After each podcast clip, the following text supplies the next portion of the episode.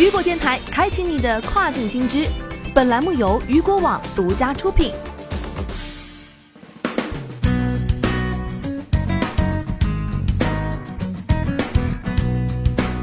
Hello，大家好，欢迎大家收听这个时段的跨境风云。下面的时间将带您来了解到的是一贝英国站，美国销售税影响逐步显现，对中国卖家有何影响？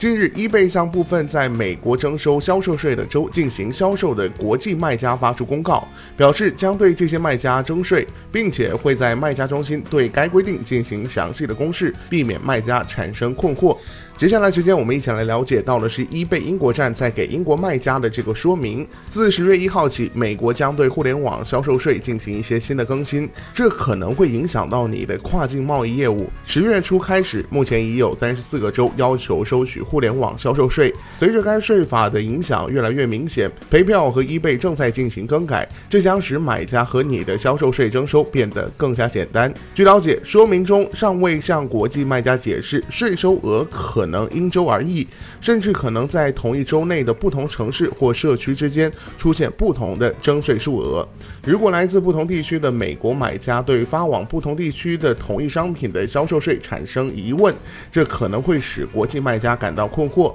销售税是交付时对进口税的补充。美国的某些州还可能要求买家为运费缴纳一定的销售税。为此，伊贝进一步对英国卖家做出解释：自2019年的11月开始，应税交易的处理方式以及税收的汇款方式将发生以下变化。在要求一倍向买家收取互联网销售税的州，发送给一倍处理的订单总额将是含销售税的总订单金额，结算后税款将自动扣除，以汇给适用的税务部门。